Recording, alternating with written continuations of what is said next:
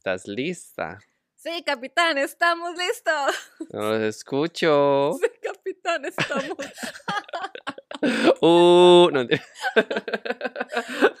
Ay, tienen que disculparnos, hoy estamos como con toda la adrenalina y la energía. Y... Pero bueno, em, hola a todos, ¿cómo están? Espero que muy bien y bienvenidos a un nuevo episodio de esto que es A Una Llamada. Yo soy Suna. Y yo soy Luis. Y en este episodio les vamos a hablar de, eh, pues, el amor, mi amor, mi amor de la vida. eh, yo, la vida y el amor. Esto es como una continuación del episodio de la semana pasada, que si se lo perdieron, el episodio de la semana pasada se llamaba A todos los chicos que rechacé y hubo como mucho drama y mucho tea, entonces pueden ir a escucharlo. Y más que todo fue como de mi punto de vista, entonces en Porque este... uno no tiene amigos del cole. Ajá, En y todos los chicos que rechacé. Ajá. Y esta semana Luis nos va a contar sobre todos los chicos de los que se enamoró.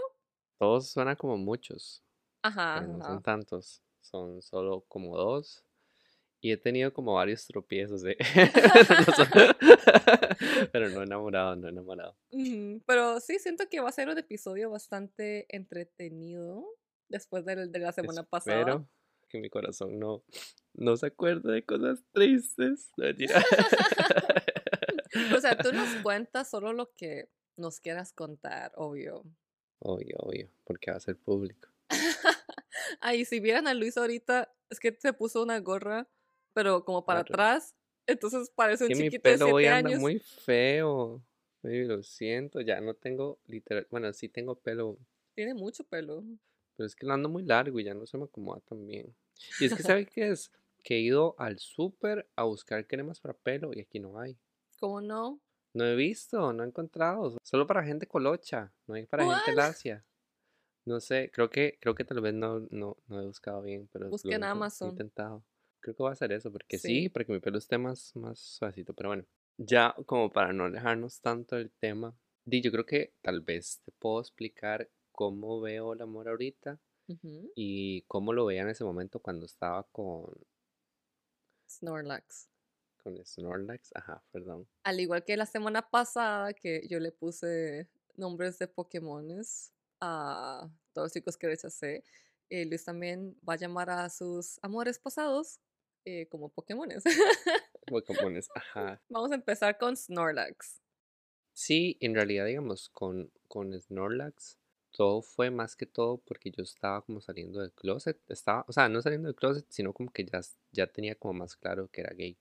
Porque antes de él, como que no, no estaba muy seguro. Y es que, di, yo a él lo conocí como a finales del colegio, digamos. ujú, O sea, mi último año de colegio y donde ya había entrado a la U. No duramos como mucho tampoco, pero sí siento como que ha sido de las personas que más me han marcado y no como por, como por él, o sea, como por el hecho de las cosas que, que, que pasaron, sino como por todo lo que yo aprendí después. Y más porque todavía estabas como en ese periodo de descubrimiento, digamos, transición, como de aceptación. Ajá. Y él fue el que estaba ahí. Ajá, exacto. Y es que digamos, yo no sabía si, si, si, si era gay o no. Yo, de hecho, cuando salí con mi mamá, la primera vez le, que yo le dije que era bisexual, porque yo había tenido novias en el cole recientemente, digamos, como en décimo, fue como mi última novia. Y di, yo pensaba que sí, pero ya después, em, di, obviamente probando y ya salía más, iba a bares de menores, de hecho, en San José, que se ujú. ponían buenísimos, no, mentira, pero bueno, ahí digo, uno iba y bailaba y todo, y había todo, había mujeres y hombres, pero di, obviamente el ambiente era como más queer, como más di, gay en realidad. Y, o sea, digamos que Snorlax no fue como mi primera experiencia homosexual, pero sí fue como la primera vez que yo sentí que amaba a alguien. Entonces fue súper extraño porque nunca me había pasado, me había, me había enamorado, digamos, de mi novia, pero no estaba enamorada, no la amaba, digamos. Y, para mí es una, es, ¿A qué te refieres con estar enamorado y amar a alguien? O sea, ¿cuál es la diferencia? o sea, yo creo que estar enamorado, eh, primero que tiene tiempo, o sea, como que en tiempo uno puede estar enamorado de alguien, no sé, seis meses, yo obviamente no soy científico, pero como que el enamoramiento te dura seis meses, como que es muy físico, como que es más de admiración, como que no Mm, te estoy conociendo, todo nuevo, todo me emociona. O sea, básicamente es como que mi cerebro está diciendo dopamina, dopamina, dopamina. ujú, Y ya amar creo que es ya como que ves más cosas de las buenas, digamos, que ya puedes ver defectos de la otra persona y ya las aceptas como son. Entonces, ah, para mí es eso, digamos, que lo puedo definir en pocas palabras. Obviamente hay amor y hay muchísimas cosas que conlleva, digamos, amar a alguien, pero, ¿por qué tienes esa cara? No, porque estaba, estaba, estaba tratando de buscar como una definición más clara para que podamos definir eso. Bueno, esta persona dice que estar enamorado puede llegar a ser básicamente un sinónimo de apendejarnos por amor. Cuando nos enamoramos, hacemos cosas que para personas no enamoradas pueden llegar a ser irracionales, por decirlo amablemente. Y esa pendejez tiene su sustento científico. No es. ¿Por qué está usando palabras tan feas? A mí no me gusta hablar así, pero estoy leyendo lo que encontré en este blog. censúralo. Dice: el enamoramiento causa un desmadre en nuestro interior, alborotando nuestras hormonas. O sea, es como un crush. Sí, yo siento, para mí, para mí, ¿verdad? Es como Mm, una cosa muy momentánea al momento, como que es muy físico, como que no es tan profundo, como que no hay tantas capas como cuando uno ama a alguien, que ya, no sé, sabes. Es como más lo que pasa al principio de una relación, entonces. Sí, sí, sí, sí, Como sí, que al sí, es, principio es te principio. enamoras de alguien y ya mientras más más conociendo, puede ser Eh, que Lo, ya lo, lo ames o no, digamos. Mm, exacto. ok, voy a verlo más como un crush entonces.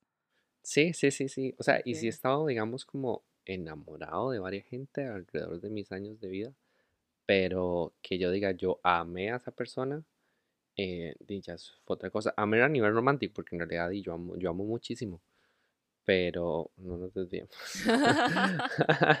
Y yo, ish, ya, ya empezaron otra, en otra vertiente. Pero, lo, o sea, lo que te quiero decir es que con él entendí que, que, di, que era amar y, y yo me acuerdo que yo veía como los defectos que él tenía y no me molestaban Mm, y yo creo que eso es como porque terminamos, porque él, él se enamoró de mí o a mí me dio la percepción de que se enamoró, pero no me ama, no me amaba, digamos. mm, Aunque él me dijo que me amaba, ¿verdad? Obviamente.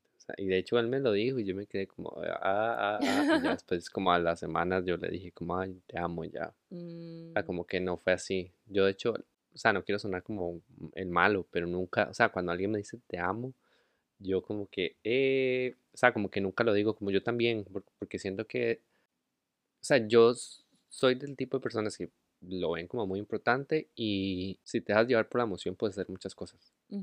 Entonces, en esos momentos como que siempre pongo pausa ok. y digo, que Luis de mi cama pensando en este justo momento diría, y si no sé, no, no lo digo. Entonces, Mm. o sea, es un poco feo como cuando alguien le dice te amo por primera vez a alguien y uno, y uno- y uno di- es como, jeje, je.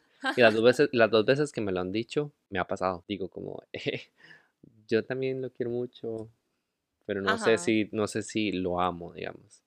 Sea, tampoco es como que lo dejo ahí y lo dejo ahí como morir, sino que sí le digo que, que yo ocupo pensar más y que no es así tan, Necesito tiempo. necesito tiempo, porque si no, va a ser terrible. Pero bueno, para seguirte contando, cuando yo conocí a Snorlax, yo estaba como muy mal, en realidad. Como que yo me sentía muy solo. No sé si te acuerdas, eh, bueno, en el capítulo Cerrando Ciclos, como que en esa etapa donde cerré ese ciclo, yo como que no sentía que tenía tantos amigos, pero en realidad sí tenía muchos amigos y ellos fueron como los que me sacaron de, de esta, de esta etapa que para mí fue muy oscura. Y no fue como que él me hizo cosas malas ni nada, porque en realidad como que con él fue todo muy bonito todo. Y de hecho terminó como muy, como muy drásticamente, como que... Y de hecho esos, esos días sí fueron como unos días muy horribles, porque di, como que yo le dije te amo por mensajes y él como que no me respondió y, Mm. y lo dejó ahí y ya como, no sé, eso fue un jueves y el jueves no me... No, fue un miércoles en la noche, un jueves no me habló, viernes no me habló y, y el sábado como, hey, nos podemos ver, nos vimos y terminó conmigo. Así, o sea, fue como No. muy, muy, muy repentino, muy rápido. No, no, no, no, estoy en negación. Sí, y yo creo que fue mucho porque yo creo que él me vio como un poco psicópata.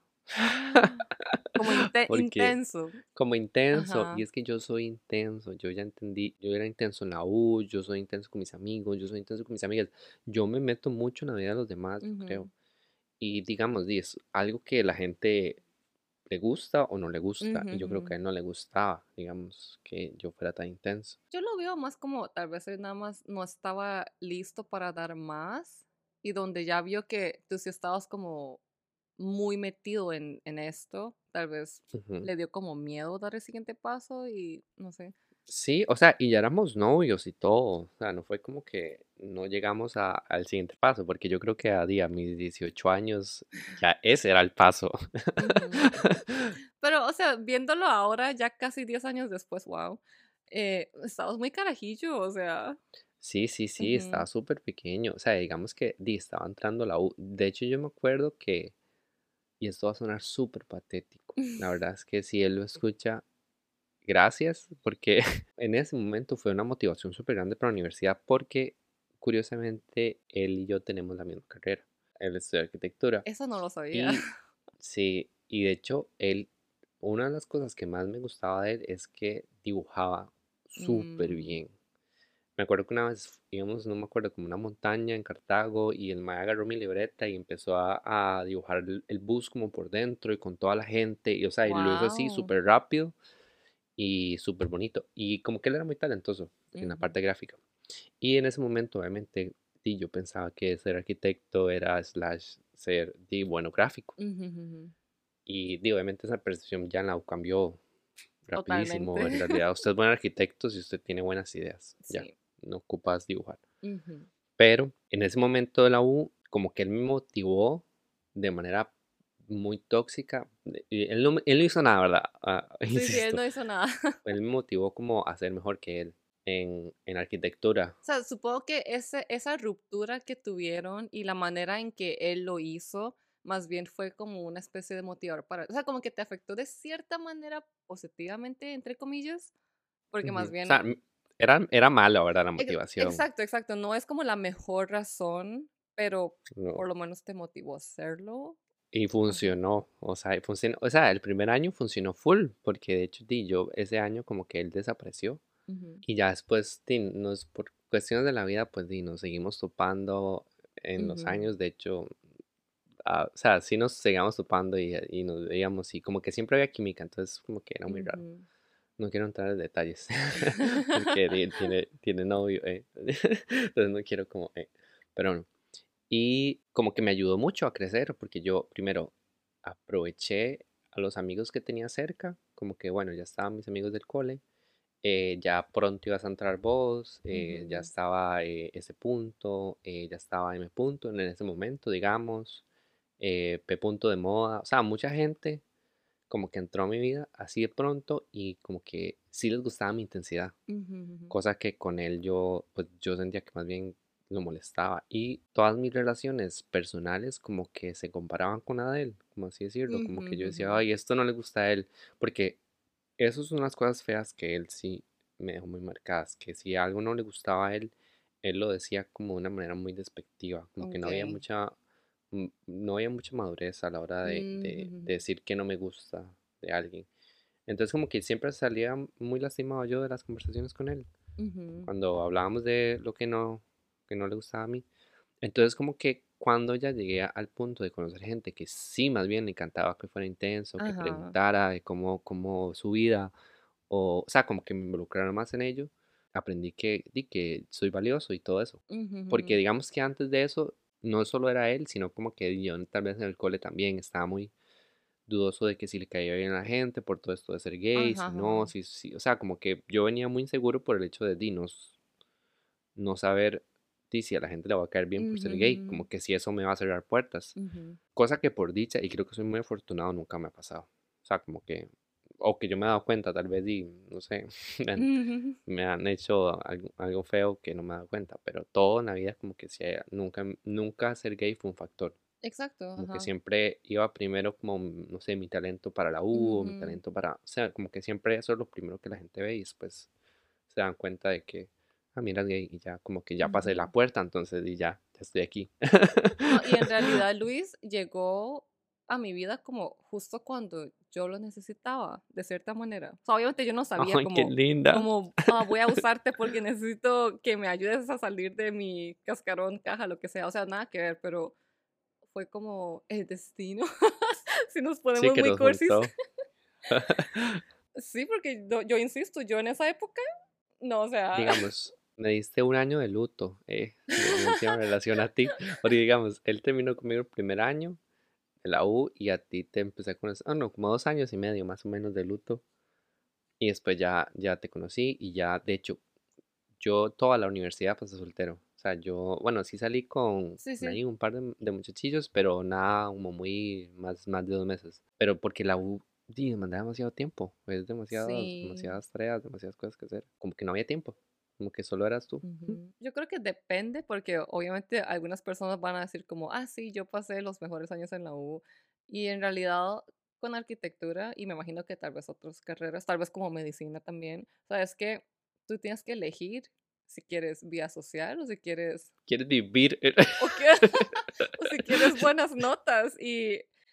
O sea, Luis y yo los dos éramos muy intensos. En realidad creo que Sí. los dos somos muy intensos en el sentido en que si nos proponemos algo, lo vamos a hacer y Sí, lo vamos a tratar de hacer de la mejor manera posible, no a, a medias, sufriendo con sufriendo, consecuencias de ajá, salud. y, o sea, puede ser como una relación tóxica contigo mismo, porque es como, así, o sea, estoy súper mal, tengo indigestión porque paso estresada, pero cuando salgo de esto, Me siento súper bien. es que esa es la cosa, por eso digo que es como algo muy tóxico. Sí, sí, es súper, o sea, yo sé que es súper tóxico. Y de hecho, digamos, yo creo que ahorita lo canalizo mejor, Sí, yo pero también. antes sí, sí había Ujú. un problema, digamos, porque esto de ser así intenso eh, atrae mucha frustración. Sí. Porque si tal vez no se dio como, como pensabas, o tal vez en todo ese tiempo di- te, te pusiste a ver como que si hubiera hecho esto, si no hubiera hecho esto, si no. Como que es muy, muy así. En cambio ahora yo creo que lo manejo mejor porque yo me digo, estoy haciendo mi mayor esfuerzo, sea cual sea el resultado va a ser, y yo no puedo hacer nada más de lo Y que creo estoy que haciendo ahorita. una cosa muy valiosa que aprendí en la U fue delegar responsabilidades. Ujú, O sea, ujú. todavía, en realidad todavía en la U me costaba mucho, mucho hacer eso, especialmente en trabajos Es que, había que, grupales. es que había que confiar primero.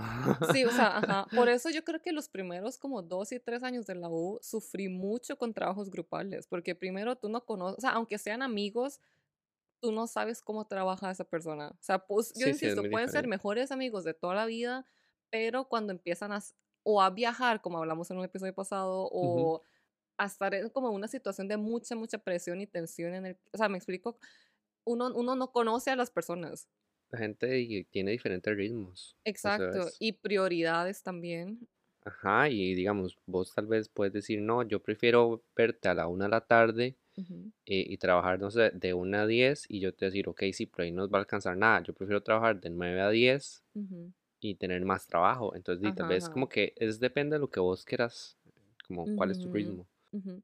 Por eso cuando digo que los primeros tres años sufrí mucho es porque, insisto, tenía como amigos de la U, pero siento que todavía era todo muy nuevo, entre comillas.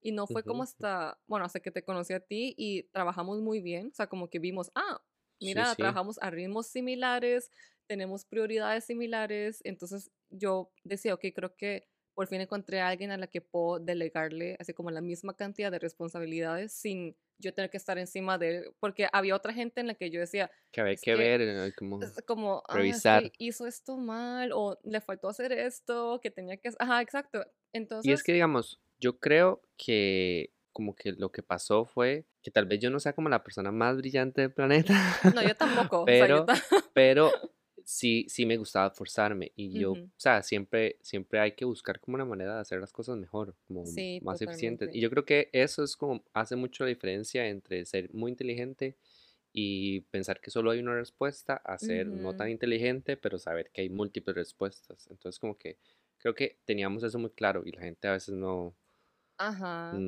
bueno, en la U por lo menos sí. creo que había, habría gente que... De hecho, ahora que me pongo a pensarlo, siento que nosotros llevamos taller de diseño siempre juntos, pero las teóricas no, ¿verdad? Creo que por algunas No, tenía, yo me no por, atrasé, yo me atrasé eh, cuatro materias.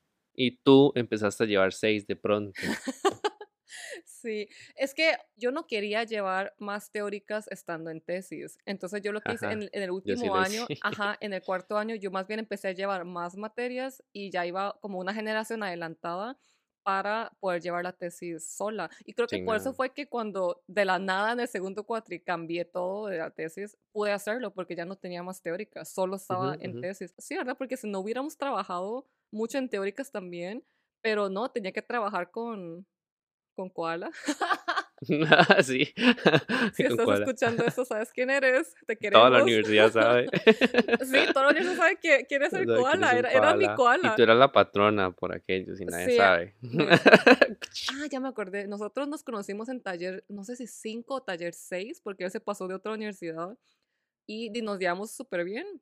Ujú, Y la cosa es que me di cuenta que a él le gustaba como la, el tipo de música que a mí me gusta, que es rock, metal, y creo que una vez lo escuché escuchando Mago de Oz y empezamos a hablar y nos acercamos porque nos gustaba los- Mago de Oz. De misma música. Ajá, y en un proyecto grupal, creo que más bien yo le dije como que, ah, quiere trabajar conmigo, y, y trabajamos y, y nos llevamos súper bien, y más porque nos gustaba a los dos mucho Mago de Oz. Entonces, Podían palmarla con música igual. exacto, escuchamos Mago de Oz y después de eso, dice, sí, pero por alguna razón me convertí en la patrona. Yo no me sentía tan patronado. Yo siento que yo estábamos igual, pero es que yo creo que la gente te veía como, como el- la, la patrona, No, o literal, sea, del no, grupo. de hecho, no me gustaba, o sea, no me gusta ese, o sea, no, o sea, no quiero ser la patrona, pero cuando Koala me llama la patrona, no estaba bien, porque era solo él y era un chiste interno, pero no fue como Sí, pero hasta después después, varias gente te empezó a decir la patrona. y después como que en un taller de diseño se lo mencionaron al tutor, y el, y el tutor era como, ¿quién es la patrona? Y todos como, Zuna, y yo,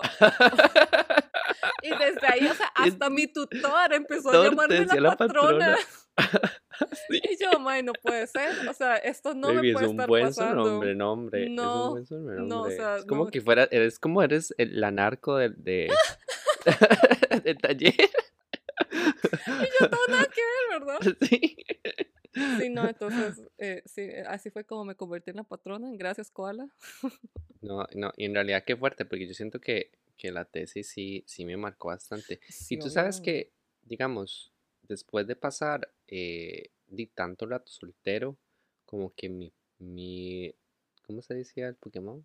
Torchic. Después, Torchic. Bueno, después de pasar tanto tiempo soltero, como que de la nada llegó Torchic. Ajá, Sí. Torchic. Este es nuestro segundo protagonista. En realidad eh, fue raro porque yo de él, yo tenía un crush en él como desde décimo de colegio. Ajá. Porque él eh, en un momento en redes sociales siguieron boom. Oh, eso no Y lo como, sabía. sí, era literalmente un estereotipo. O sea, es que tú lo conociste cuando ya como que ya no estaba en su auge de redes sociales, por Mm, así decirlo, porque O sea, obviamente yo lo conocí hasta que tú lo mencionaste. Ujú, ujú, Ujú. yo ya sabía quién era. Yo no sabía que era gay y nunca me contestaba ni nada cuando, Ah, cuando hablábamos por, por Facebook. Porque el ma era típico, eh, eh, bueno, con a- pava emo, ujú, pelo ujú. súper lacio, brillante. De, en ese tiempo eh, me acuerdo que iba como que a torneos de, de taekwondo, entonces estaba todo marcado el cuerpo, todo. O Wow. sea, como que era, di, como de- literalmente el mae de, ¿cómo se llamaba esta banda de chicos emos? De Tokyo Hotel, literal. Era como el mae de Tokyo Hotel. O sea, no con el pelo quemado, Sí, pero sí, como ese sí. estilo de, de maes. Mm, yo te a Entonces mí que me es como, como ese típico chico de anime que es todo callado y misterioso. Ajá. ajá, ajá. O sea, entonces de ahí, ahí me, me parecía súper guapo. Y ya después, en el último año de la U, no sé qué le pasó, pero eh, me invitó a tomar eh, sangría. Yo nunca había sentido que me llegó como el amor, entre comillas, por así decirlo, tan abruptamente y sin buscarlo, porque yo en ese momento di- yo dije, ok, di, ya pasé toda la U de soltero.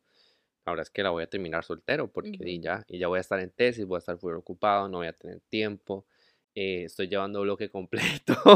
Sí, porque alguien no adelantó las materias como otra persona muy intensa.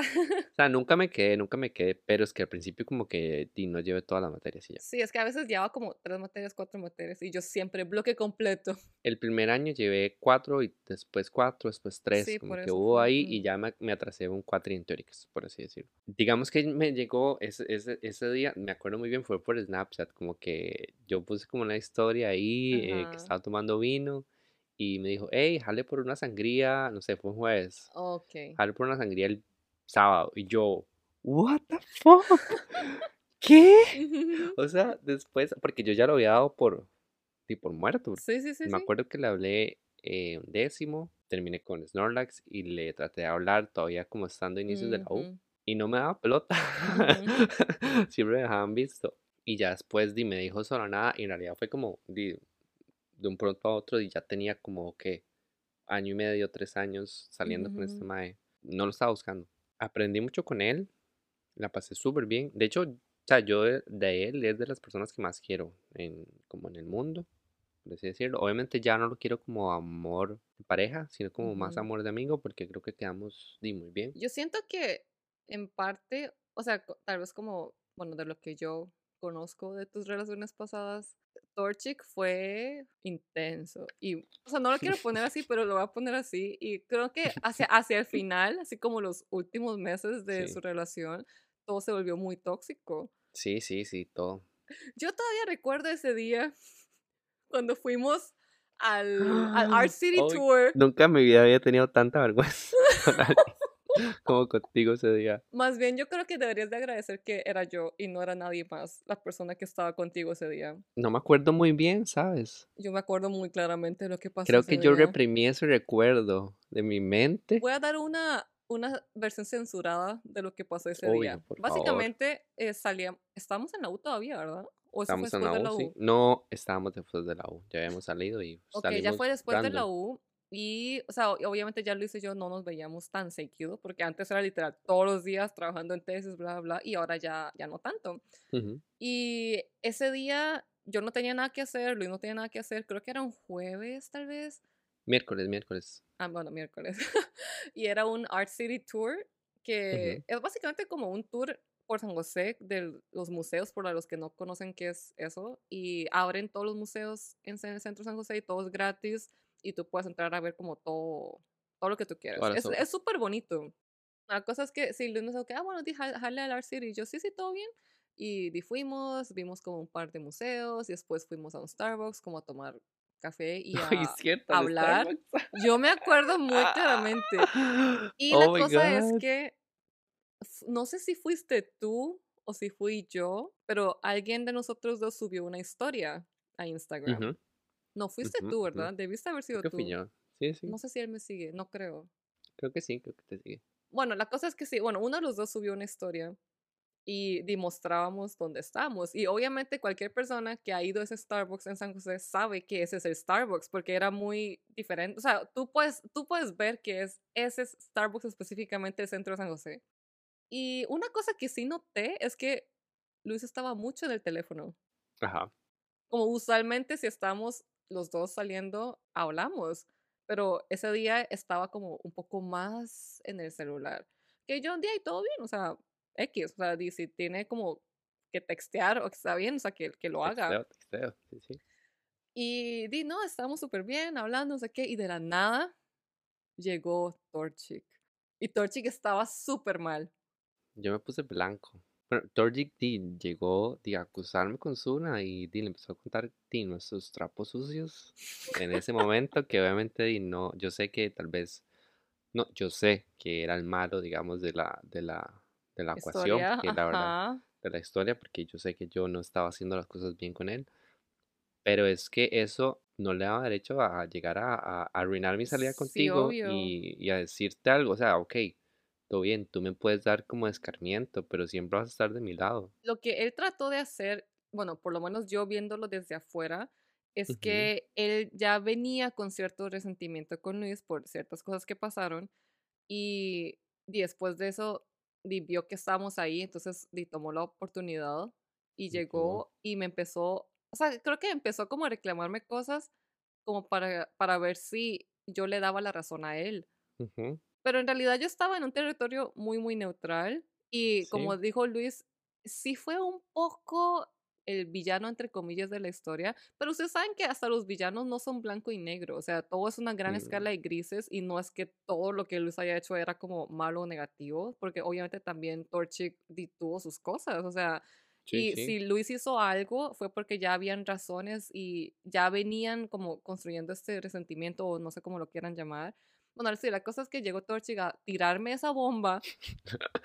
Qué pena. Luis estaba más pena. blanco que la leche o no sé si estaba más bien rojo como un tomate. Creo que estaba rojo como un tomate. Sí, estaba como enojado, Ajá, pero ajá, con mucha pena contigo. exacto, porque yo no sabía muchas de esas cosas y No obviamente... sabías ins- nada, casi. Sí, bueno, no o sabía casi o nada. sea, y tampoco era el lugar ni el momento para hacerlo. Y más bien, o No. sea, yo siento que debieron de haber hablado ustedes dos primero y no venirme a tirarme esa bomba a mí, pero bueno. es que eso es lo que yo digo. Y era una vara recurrente, porque te lo hizo a ti y te lo hizo a otra amiga. Pero no me lo hizo tan feo como contigo. Es que contigo llegó de la nada. Con mi amiga fue como que un fin de año y él empezó a hablar con ella y yo no estaba, digamos. Ni nada. O sea, como que ella pidió ayuda. Ok. El- ese día fue como, voy a ir a avergonzarlo enfrente de la mejor amiga y le voy a, voy a Mm, hacer, o sea, siento que fue como con mala intención. Sí, pero porque conmigo así fue literal que vio la historia en el. Starbucks y como él sabía dónde estábamos, simplemente llegó y nos encontró ahí. Y bueno, la cosa es que si después de tirar esa bomba, él dijo como, quieren espacio para hablar, no sé, como si hubiera algo de qué hablar. Y la cosa es que él se fue. Entonces yo me quedé con Luis y obviamente él estaba enojadísimo con él, o sea, estaba enfadado con el Mae. Y de obviamente estaba también estaba- furioso. sí, o sea, obviamente yo también hubiera, o sea, en tu posición también estaría furiosa, o sea, como, ¿cómo se Iba- atreve? yo iba a ir directo a terminarlo así. Yo también estaba apenada, como, ¿por qué estoy metida en esto? O sea, como, ¿qué hice para ¿Qué hice meterme en yo? esto? ¿Por qué estoy en medio de esto? Yo no debería estar aquí.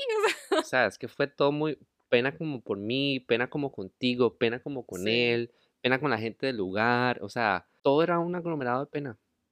Y digamos, esto contigo y con mi amiga, él llegó a donde ella y le dijo, oh, Luis me hizo tal cosa, entonces mi amiga sí me, me llegó a hablar y me, o sea, sí me dio como escarmiento, por así decirlo.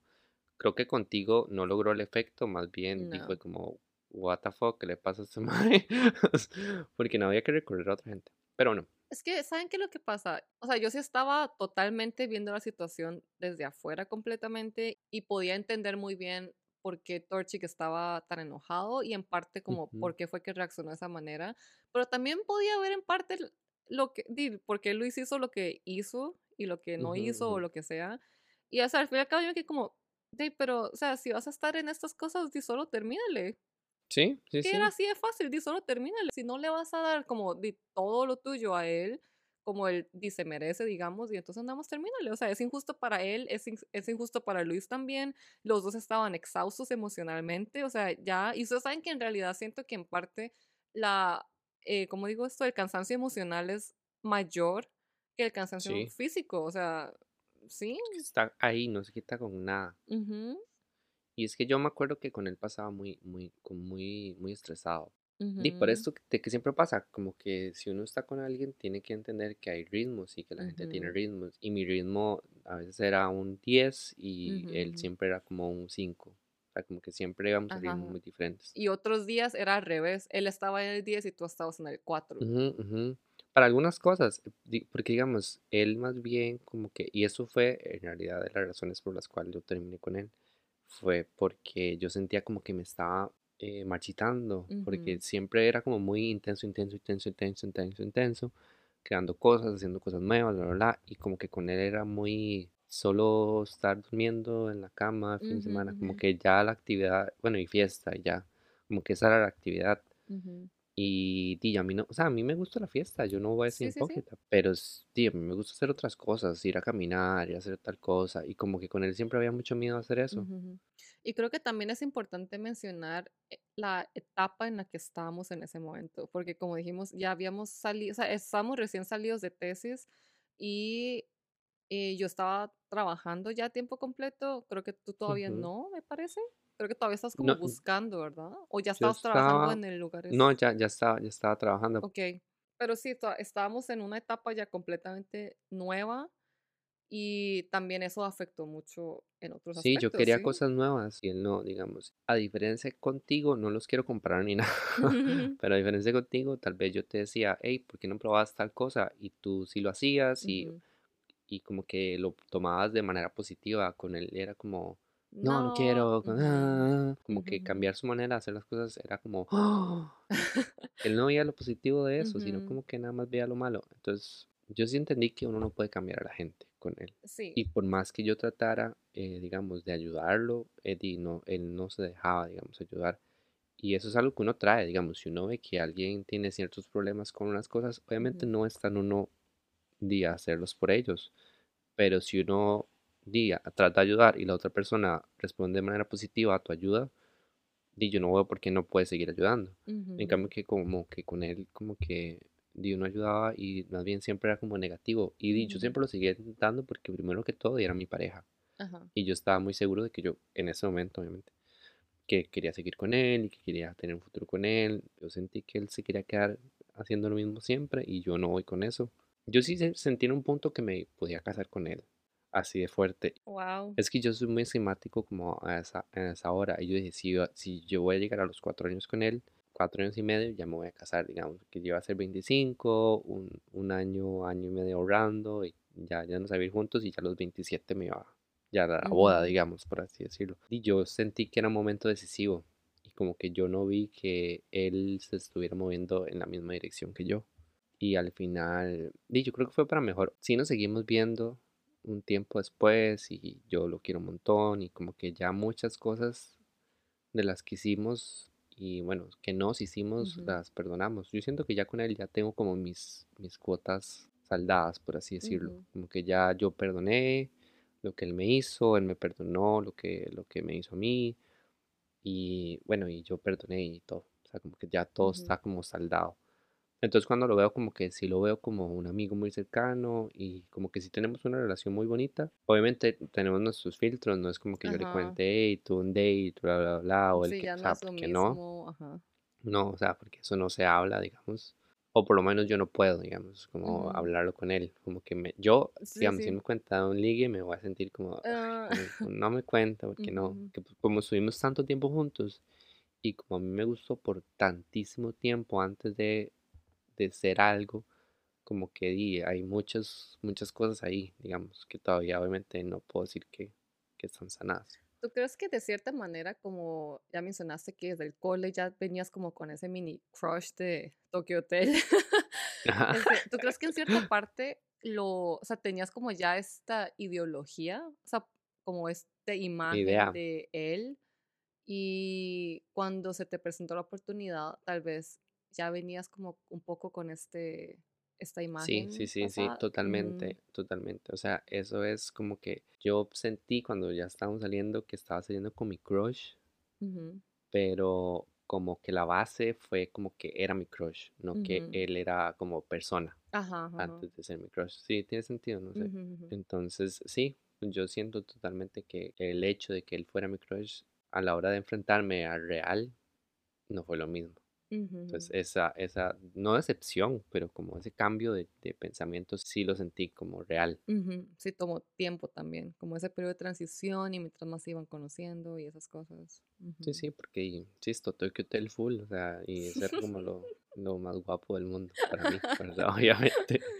Sí, como dice la canción de Kelly Clarkson, lo que no te mata te hace más fuerte. Fuerte. Es Kelly Clarkson la que dice eso. Sí. What doesn't kill you makes you Stronger. Na, na, na. Sí, No. Sí, sí, sí, sí, no, tenés toda razón. Sí, es Kelly Clarkson la que lo dice. Perdón, perdón. Esa es la frase del día de hoy. Lo que no te mata te hace más fuerte. Sí, sí, Ah, sí. No, boom. estoy, estoy de acuerdo, estoy de acuerdo. En realidad me dejó como muchas di, enseñanzas de que ya uno puede estar solo. O sea, como que no hay que tener una Sí. pareja para ser feliz. Si uno no se puede hacer feliz a uno mismo, como que no hay que esperar que la otra gente lo haga feliz, porque no va a pasar. Creo que ese es el problema, bueno, ese es un problema que yo veo, digamos, de mis amigas que han estado con novios siempre, o sea, como que no pueden Ujú, no estar con una pareja. Entonces yo digo como que, o sea, no digo que esté mal per se, pero en parte creo que puede ser un poco tóxico a la hora de como conocerte a ti mismo porque ellas no se conocen sin un hombre, digamos. y no saben cómo estar solas. O sea, no saben cómo llevarse a un date, no saben, sí, no saben qué es estar solo. Y siento que el estar solo es una parte muy, muy, muy importante. De tu ser, de, como ser humano, como de identidad, como persona. sí, sí, sí, porque, pues, o sea, obviamente tienes que conocerte a ti mismo primero y también es como parte de ser independiente y madurar en general. Es que yo creo que tal vez esas personas que vienen muy marcadas por el hecho de que, no sé, a uno, tal vez generaciones antiguas, obviamente ya uno si es papá no le va a decir esto a los hijos, pero como que uno se tiene que casar rápido, tener hijos rápido, hacer todo rápido. y, o sea, como tener novios desde el cole y cosas así. O sea, hay casos de éxito, no voy a decir que sí, no. obvio, obvio. Pero es muy Disney. Y también como que tienen esa idea de que ellas no, o sea, o gente, también puede ser hombres, por supuesto, no solo mujeres, o sea, que no tienen valor, digamos, si no están con no alguien. están con alguien, como que pesan, como que pesan más a la sociedad si tienen una relación con alguien, sí, no, totalmente. Y eso es muy, muy, muy tóxico también. Sí, y uno, y uno nota eso como parejas dependientes, que uno dice, ok, no hay como un, porque digamos, yo he visto a gente que son parejas y son seres totalmente independientes, que usted sabe que si terminan, pues obviamente va a doler, no digo que no, pero que, que van a salir adelante. Pero hay gente que de hecho no sé si, bueno, una de la U, o sea, como que hay personas que no, que no, no se proyectan sin alguien a la par, como que no pueden salir solos o no pueden, y yo, yo he sido esa persona, pero siento que hay que entender que, que uno puede hacer cosas solo. Y wow, creo que eso fue una reflexión muy bonita. como para ir cerrando el episodio. O sea, obviamente es duro, pero es la realidad y para cualquiera allá afuera que necesitaba escuchar esto. Espero que le haya servido por lo menos a una persona. Que se rían de mis relaciones. Sí, aprendan de sus errores, de los nuestros. Y sí, o sea, la vida es, un, es todo un proceso de aprendizaje. Todos los días aprendemos algo nuevo. Sí, ojalá les haya servido y si algunos de mis dos Pokémon están escuchando esto, los quiero mucho. los dos en realidad me caen súper bien. Sí. Entonces, al fin y al cabo, insisto, lo que no te mata te hace más fuerte. Eh, puedes salir adelante de cualquier cosa y, y sí, pues sí, espero que tengan una muy linda semana. Feliz lunes, todos. Sí, y los veremos muy pronto en el siguiente episodio. Chao. Chao.